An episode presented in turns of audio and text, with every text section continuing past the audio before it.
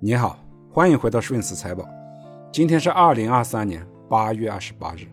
这个讲稿本来是上周就准备好的，聊聊股市的三千点保卫战。周末一通的利好，本以为三千点不用再保卫了，哪知道史诗般的利好，对上证指数起到的作用不到一分钟，然后就是一路的下跌，收盘仍然在三千一百点以下。三千点保卫战再次燃起。在上周，北京商报就说，不要太在意三千点的点位，三千点以下照样有赚钱的股票和板块。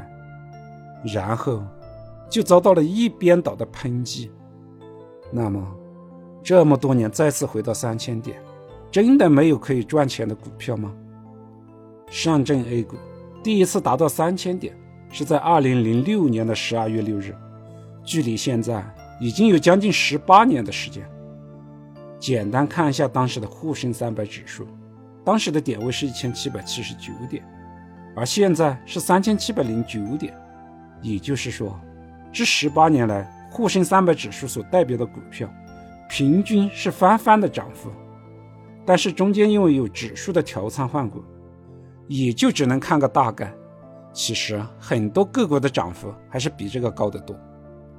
从六千多点跌下来，再次回到三千点，是二零一四年的十二月八日，距离现在是八年半的时间。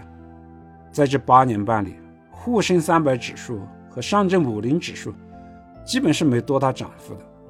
但是我们换一个角度，从各个行业的龙头股票拿出来看一下，投资这些行业的龙头股票。是否能做到大盘不涨，个股赚钱呢？要看行业龙头股票，也不需要费劲的去一个行业一个行业的找，只要看 MSCI 中国 A 五零互联互通的成分股就行了。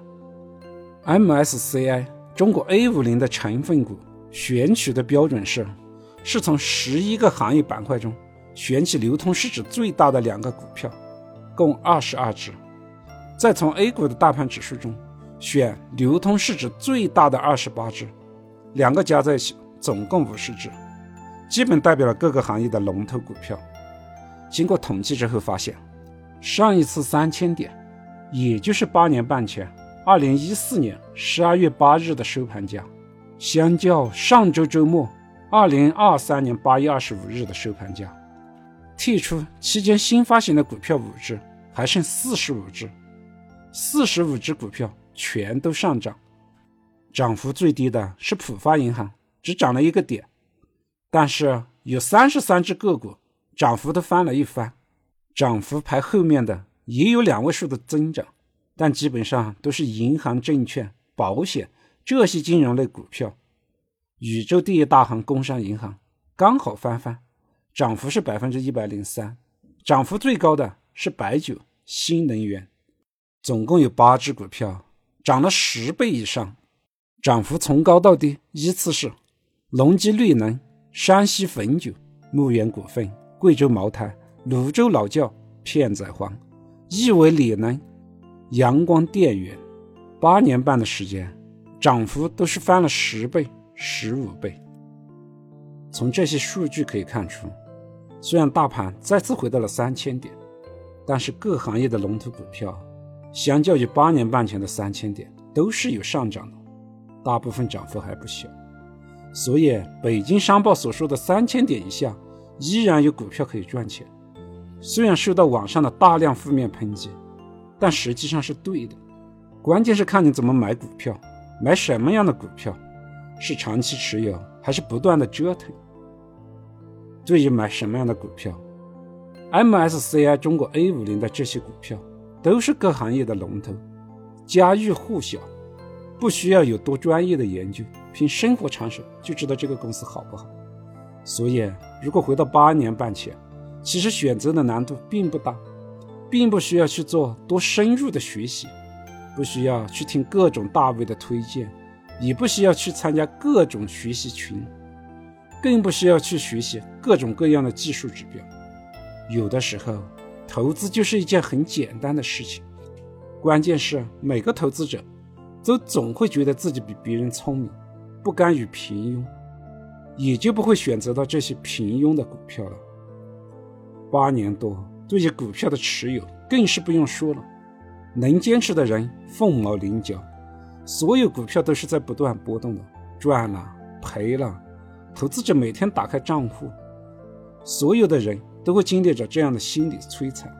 所以网上有段子手说，原来股票账户的查询是收费的，每次打开查询，账户上的钱就会少掉。哪怕是下跌了，又能怎么样呢？涨幅最高的隆基绿能。涨得最高时候的价格是七十三块，现在的价格只有二十五点五元，从高点下来下跌了百分之七十。但是那又怎么样呢？目前的价格相比上次三千点，二零一四年十二月八日的价格，涨幅还是有十五倍。如果你持有八年多的时间，拿到十五倍的收益，难道你还会不满意吗？熊市对于价值投资者来说才是机会，而不是风险。哪怕跌破三千点，我大 A 的表现再熊一点，那又能怎么样呢？好的企业依然在赚钱，再过十年，再涨个十倍给你看看。感谢您的聆听，欢迎点击评论留下你的宝贵意见。顺思财宝，下期再见。